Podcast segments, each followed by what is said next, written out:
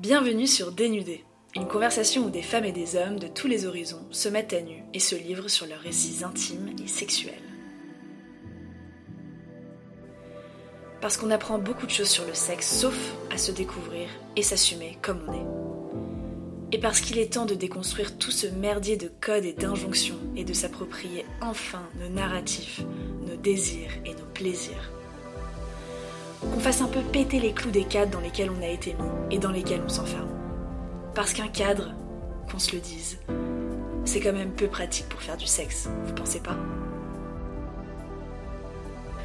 Aujourd'hui, c'est Laura, une femme hétéro de 29 ans, qui nous parle de sa marche vers une sexualité plus consciente. Elle nous raconte comment le contexte social et culturel dans lequel elle a évolué a longtemps façonné sa manière d'envisager et de vivre sa sexualité, souvent au prix de ses fantasmes et de son plaisir. À travers son histoire, elle aborde pas mal de schémas classiques autour du rôle de la femme dans la sexualité hétéro. De la femme trop émancipée à celle qui doit se plier à une sexualité plus bestiale, elle nous invite à déconstruire un certain nombre de mythes pour vivre une sexualité plus proche de qui nous sommes et de ce que nous désirons. Allez, on l'écoute. Salut Laura. Salut Clem. Est-ce que tu peux euh, commencer par te présenter? Alors, je m'appelle Laura, j'ai 29 ans, bientôt 30. J'habite à Barcelone depuis 5 euh, ans et demi et je suis originaire de Paris, euh, Paris 16e. Mes parents euh, viennent de milieux très modestes à la base, mais du coup il y a eu un peu une ascension sociale qui, qui a été faite. Donc moi je suis née et j'ai grandi dans un milieu plutôt aisé. J'étais dans des écoles privées catholiques, euh, même si à la maison, c'était pas vraiment euh, ce, qui, ce qui ressortait, c'était pas du tout une famille forcément très traditionnelle. Mais voilà, c'est vrai que j'ai été baignée euh, par le reste, un petit peu dans, dans, tout ça. Ok, et c'est quoi un peu ton histoire romantique Je suis donc une femme hétéro. J'ai découvert la sexualité plutôt très jeune. J'ai perdu ma virginité à 13 ans. Donc, donc voilà, donc j'étais un petit peu parmi les précoces du collège à l'époque.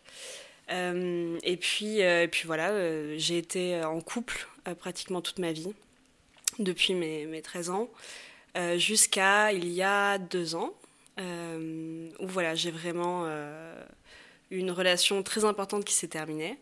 Et j'ai décidé un petit peu de me consacrer du temps, d'apprendre à me connaître, de, de vraiment essayer d'apprendre à vivre avec moi-même. Dis que tu été, que as été assez précoce par rapport aux autres. Tu vivais ça comment? Une jeune fille euh, de 13 ou 14 ans euh, qui euh, se cache pas forcément non plus voilà, d'avoir déjà des petits copains, d'avoir éventuellement des relations sexuelles, etc. C'est quelque chose qui n'est pas forcément bien vu dans ce, dans ce milieu-là. C'est-à-dire, c'est pas forcément bien vu? Quand on est une école catholique privée élitiste, qui euh, prévoit aussi euh, d'envoyer tous ses élèves dans les meilleures écoles par la suite, etc. le focus de l'école est sur, sur quelque chose qui va un petit peu en contradiction avec, avec voilà, des, des, des, jeunes adolescents peut-être un petit peu plus ouais, émancipés. Quoi. Si tu essayes de mettre des mots sur l'image que tu renvoyais, c'est quoi? De filles euh, peut-être trop libérées, qui a des, des, envies, des désirs, euh, qui les assouvit, euh, qui tombe amoureuse. Je suis tombée amoureuse plein de fois. J'ai eu beaucoup de belles histoires. j'ai eu des relations sexuelles avec pratiquement toutes les personnes de qui je suis tombée amoureuse. On n'est on pas du tout dans un système où on veut que les élèves représentent ça en fait. Il faut voilà se, respecter. il faut pas donner son corps rapidement. Faut pas euh, voilà, il y a, aussi dans la religion, euh, comme dans, plusieurs religions, hein, pas que dans la catholique, mais euh, voilà cette notion aussi de la virginité jusqu'au mariage. Il y a, y a, quand même un petit peu toutes ces choses. C'est des choses que tu ressens, c'est des choses que, que tu assimiles en fait, finalement.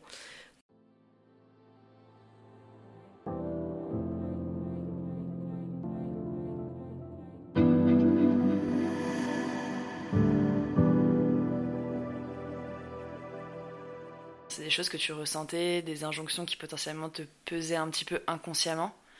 Euh, est-ce que c'est vraiment que de l'ordre de l'inconscient ou il y avait euh, quand même euh, je sais pas, des gens qui parlaient du fait que tu étais plus précoce, que tu ne devrais l'être à ton âge?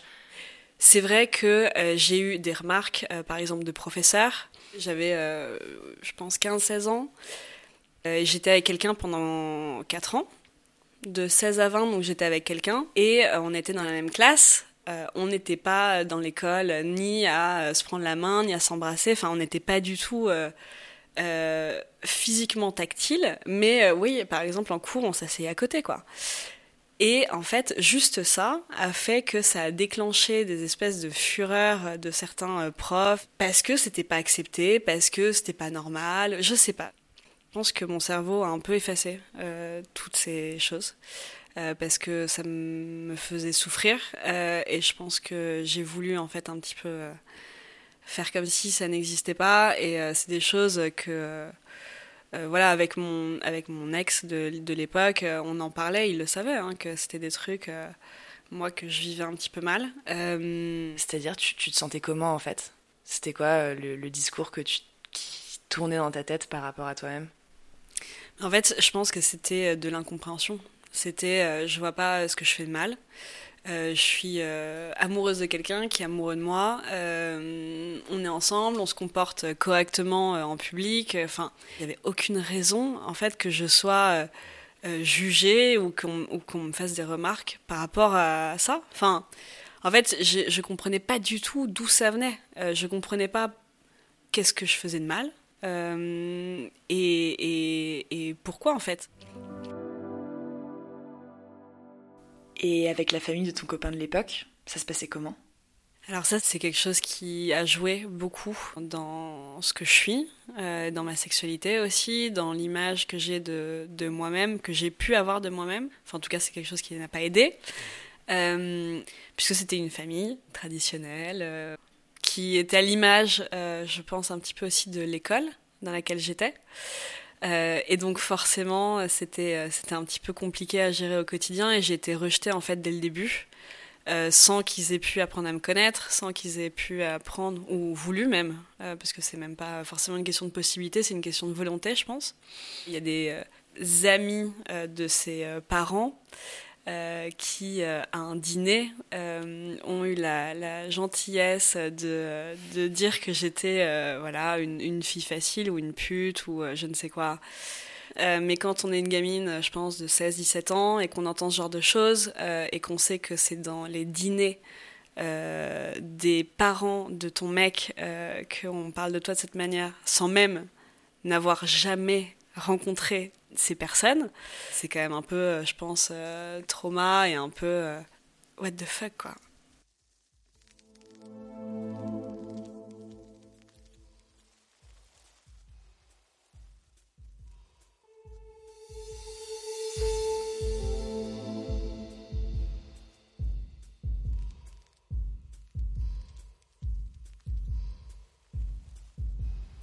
Tout le poids de ces injonctions, de ces images que tu renvoyais et qui en même temps n'étaient pas forcément fidèles à qui tu étais, de cette incompréhension que tu ressentais, de cette potentielle souffrance aussi de, te sentir rejeté. Tout ça, est-ce que ça a eu un impact ou pas sur ta sexualité de couple à ce moment-là? Je me suis pas posé de questions en fait.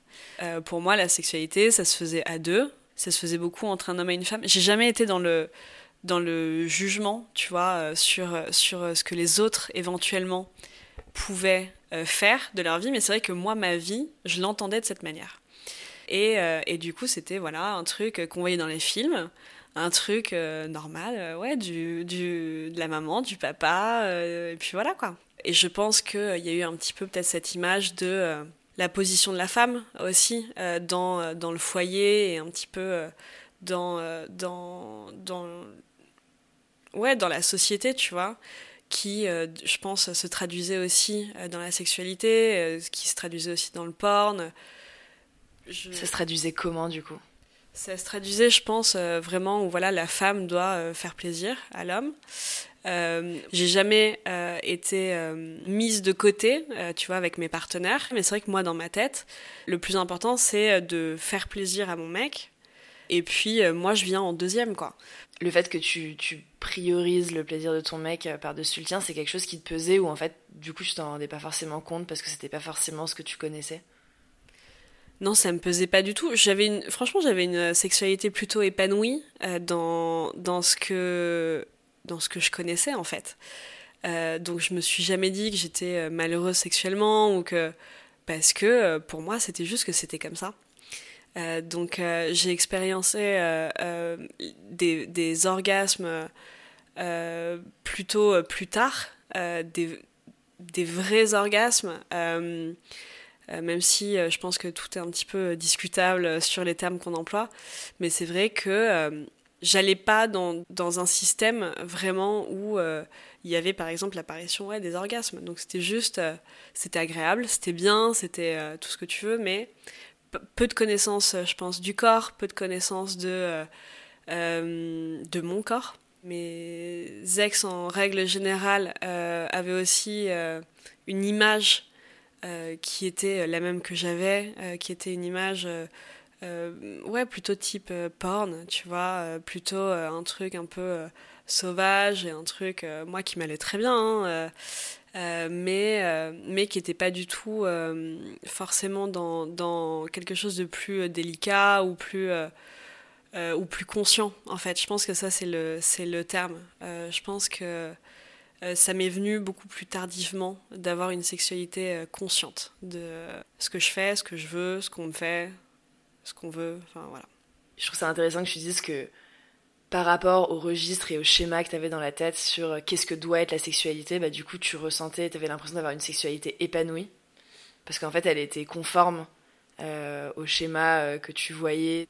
Et du coup, ça nous amène à aujourd'hui où, où tu définis l'épanouissement sexuel peut-être par une notion plus consciente. Enfin, tu parles de sexualité consciente. Ça veut dire quoi la sexualité consciente pour toi? Plus jeune, les premiers pas euh, sexuels que je faisais avec la personne, c'était souvent après une soirée, euh, souvent euh, alcoolisée. Je pense que ça, traduisait que j'étais pas forcément à l'aise avec mon corps, que j'étais pas forcément à l'aise avec ce qu'engendrait la sexualité. J'ai pas forcément toutes les réponses, mais c'est vrai que du coup, j'avais besoin un petit peu de, ça pour me libérer.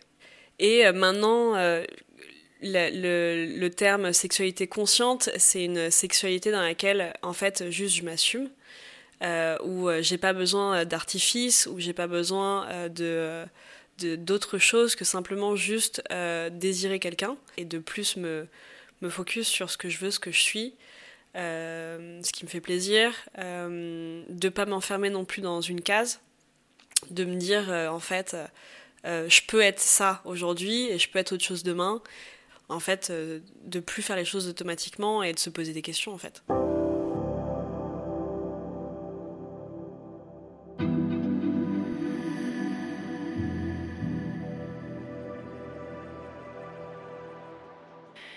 Est-ce que ça veut dire qu'il y avait quand même des choses que tu faisais dans ta sexualité adolescente qui étaient, certes, dans le cadre du schéma et des registres que tu voyais, mais qui en fait correspondaient pas à tes envies ou à tes plaisirs?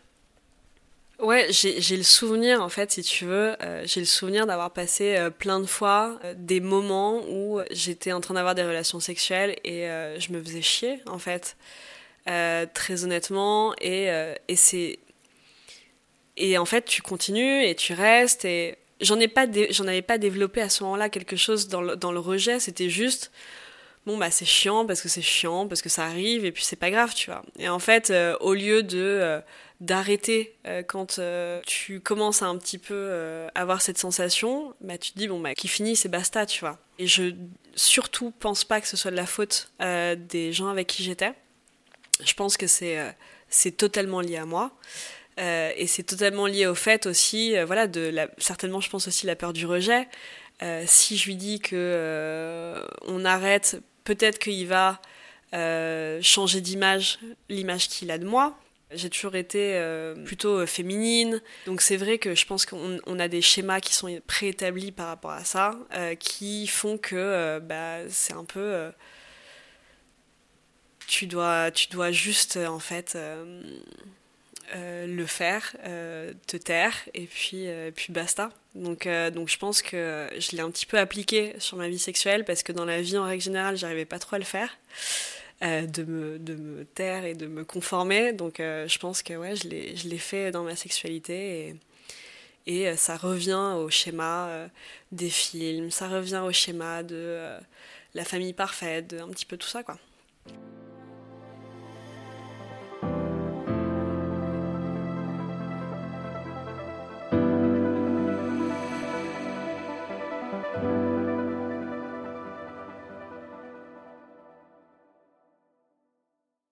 Comment est-ce que tu en es venu justement à être libéré un petit peu de ces schémas-là et à commencer à te dire ah en fait euh, dans la sexualité comme dans tous les autres pans de la vie il y a grave du potentiel à euh, s'affirmer s'assumer s'exprimer.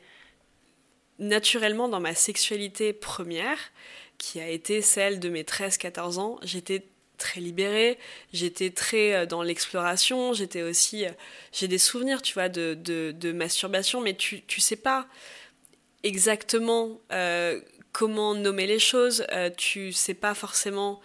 C'est pas quelque chose dont tu parles forcément avec tes potes parce que euh, à ce moment-là, euh, personne, enfin tout le monde te regarde avec des grands yeux si tu parles d'un truc comme ça. Et c'est un truc qui s'est effacé avec les expériences. C'est un truc qui s'est effacé avec les traumas. tu te dis, putain, c'est tellement dur en fait d'affronter tous les jours des, des, des, choses qui deviennent des poids en fait pour toi, que du coup tu essaies un petit peu de cacher euh, et de, de, tellement le cacher que en fait ça finit par faire partie de toi. Euh, Donc ta sexualité elle s'est lissée en fait. Euh, au début ça a été vraiment très libéré, très pur et un peu brut, en mode vraiment de la, de la pure découverte de ton corps. Et ça s'est lissé justement sous le poids des regards, des injonctions dans ton milieu, dans ton école, dans la famille de ton ex de l'époque, du coup. C'est ça? Ouais, jusqu'à mes 15 euh, ans, euh, j'étais plutôt très libérée, euh, il n'y avait pas de problème. J'avais une relation longue d'un an avec quelqu'un. J'ai couché avec quelqu'un un peu plus âgé que moi. J'avais été avec un mec et puis ensuite avec son frère. C'est des trucs, je pense, qui font que j'étais libérée et j'étais plutôt ok et je voyais pas quel était le souci à partir du moment où tout le monde était ok. Comment est-ce que tu peux dire que tu avais le sentiment d'être épanoui à ce moment-là si tu avais déjà en fait vécu autre chose? Parce que, ok, tu, tu, tu, te conformais à des schémas, mais tu savais qu'il y avait beaucoup plus. Même t'arrivais à mettre des mots sur le fait que tu t'ennuyais un petit peu euh, au lit euh, de temps en temps. Je pense que parfois les idéologies que tu peux avoir de quelque chose sont plus fortes que euh, ce que tu ressens. Et euh, je pense qu'il y a un moment où dans la vie, on veut tous faire des choix euh, et on veut tous décider un petit peu qui on veut être. Et je pense que pour moi, à ce moment-là, pour plein de raisons, le plus important, c'était de rentrer dans cette case-là et, et de ne pas en sortir. Donc euh, j'ai pensé euh, pendant un moment que euh, c'était peut-être une étape aussi, que c'était de la découverte, juste tu découvres, donc c'est l'émotion du début, etc. Et ensuite que c'est normal que ça se traduise comme, comme ça s'est traduit. tu avec quelqu'un pendant des années, tu, tu l'aimes, tu sais que tu l'aimes, mais tu peux pas être à 100% tout le temps dans tout. Et as peur, ouais, as peur de, de tellement de choses qu'en fait, juste, ouais, tu te conformes.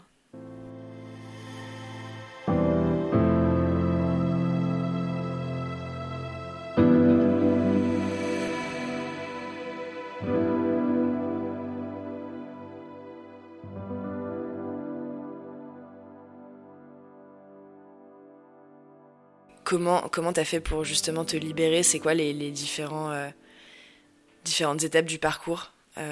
Qui ont suivi bah, notamment cette relation de 4 ans euh, Du coup, je décide d'aller au Chili et je décide d'y aller un peu toute seule, enfin sans vraiment avoir, sans y aller ni avec mes potes ni avec qui que ce soit.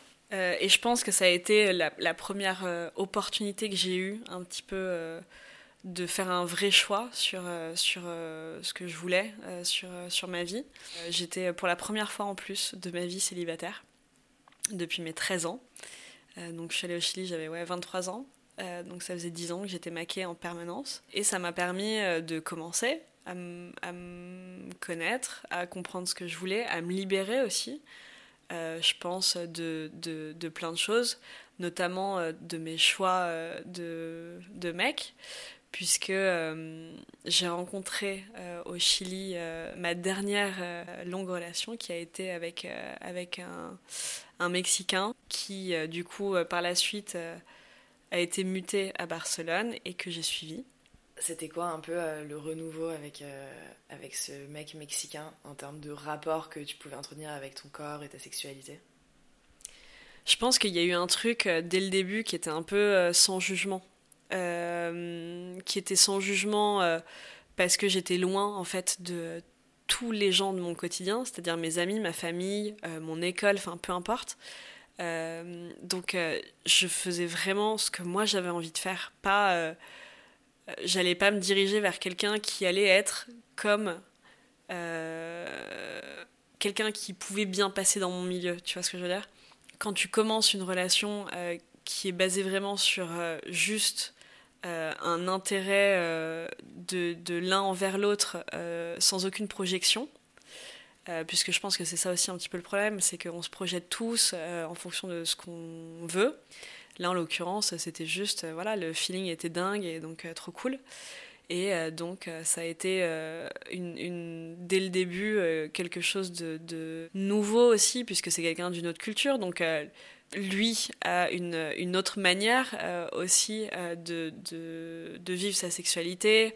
En quoi est-ce qu'il a enrichi, toi, ta vision de la sexualité par rapport aux images qu'il en avait, à sa vision, à la vision de la femme, peut-être, culturelle ou pas? C'était beaucoup plus sensuel. C'était beaucoup plus. Euh, il n'y avait plus ce côté totalement euh, un peu euh, presque animal, tu vois, que, que j'ai eu dans, dans, toutes mes, mes autres relations que moi je provoquais et que les autres provoquaient aussi. Là, c'est vrai que c'était quelque chose de beaucoup plus tendre, beaucoup plus sensuel, beaucoup plus.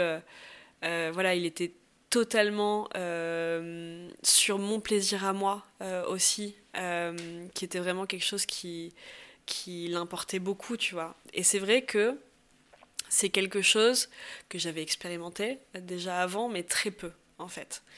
Euh, et là, le fait, je pense que ce soit quelqu'un euh, ouais, d'une autre culture, je pense que je l'ai reçu et je l'ai accepté euh, différemment. Dans la pratique, ça voulait dire quoi? Plus sensuel que animal? En fait, je pensais que pour avoir du désir et pour ressentir du désir, il fallait que ce soit quelque chose de de, un peu bestial comme on le voit dans les films. Tu vois, ces trucs un peu imagés de euh, tu t'arraches les vêtements, les trucs, enfin tu vois, pour moi le désir se traduisait comme ça.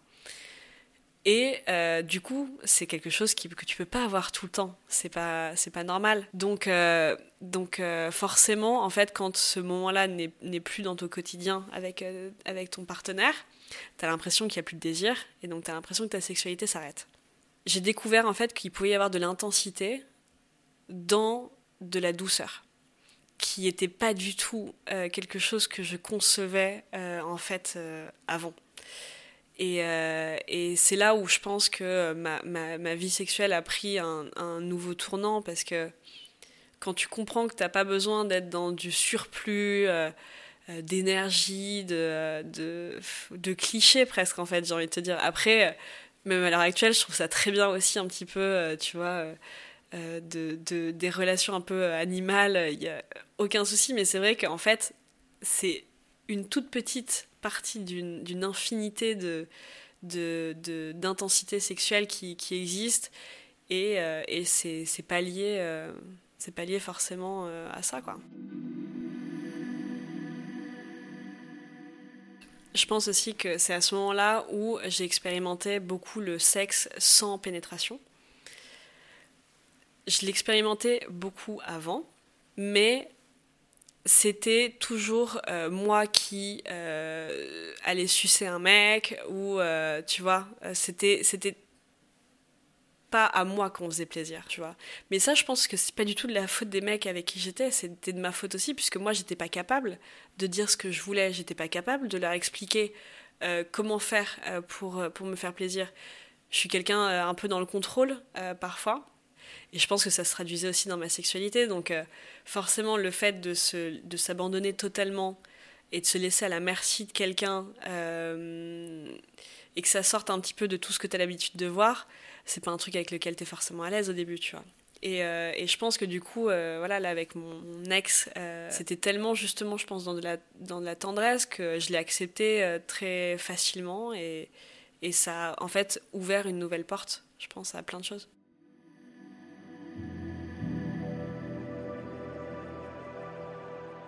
C'est vrai que qu'à partir du moment où juste en fait on est conscient de pouvoir faire ses propres choix par rapport à ce qu'on veut et pas par rapport à ce qu'on nous a dit qu'il fallait faire, ou par rapport à ce qu'on nous a dit qu'il était bien de faire, euh, je pense que c'est le, le plus important.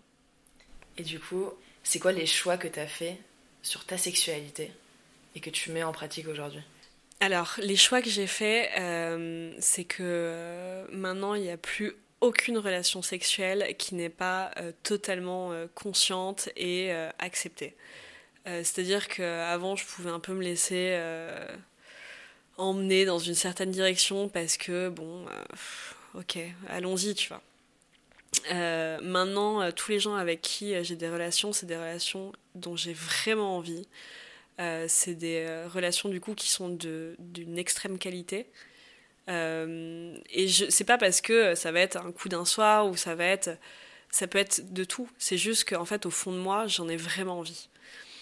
Euh, et, ça, c'est le plus important. De ne pas se forcer pour X ou Y raison. Il faut euh, être un peu en adéquation, je pense, avec euh, soi-même. Donc, c'est quoi les choses que tu as pu mettre en pratique dans ta vie intime et peut-être sexuelle pour savoir de quoi tu as envie, apprendre à connaître ton corps, peut-être enfin... Alors, déjà, il y a un truc super qui s'appelle la masturbation, que je recommande à tout le monde. Ouais, très bien. Je pense que le, conseil au quotidien euh, qu'il faut un peu appliquer, c'est euh, essayer, se renseigner. Euh, des trucs un peu concrets, c'est, ben voilà, je sais pas, par exemple, flirter avec un homme, une femme, peut-être avec les deux en même temps. T'en sais rien, peut-être que c'est des trucs après qui vont te provoquer des émotions que, que tu arriveras à comprendre et que tu arriveras à, accepter, puisque c'est des choses que tu sais pas forcément. En fait, c'est en s'ouvrant aux possibilités euh, et en essayant un petit peu de provoquer, euh, je pense, euh, les choses, parce que c'est pas en restant forcément enfermé chez soi à garder le même schéma qu'on a toujours eu qu'on va pouvoir un petit peu s'épanouir. Superbe mot de la fin.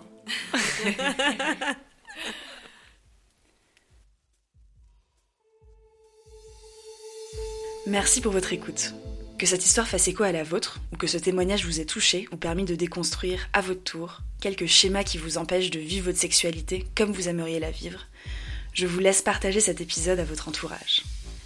Parce que ça fait du bien, comme le dit Laura, de se poser des questions et de cultiver la liberté d'être soi-même dans sa vie intime. À bientôt!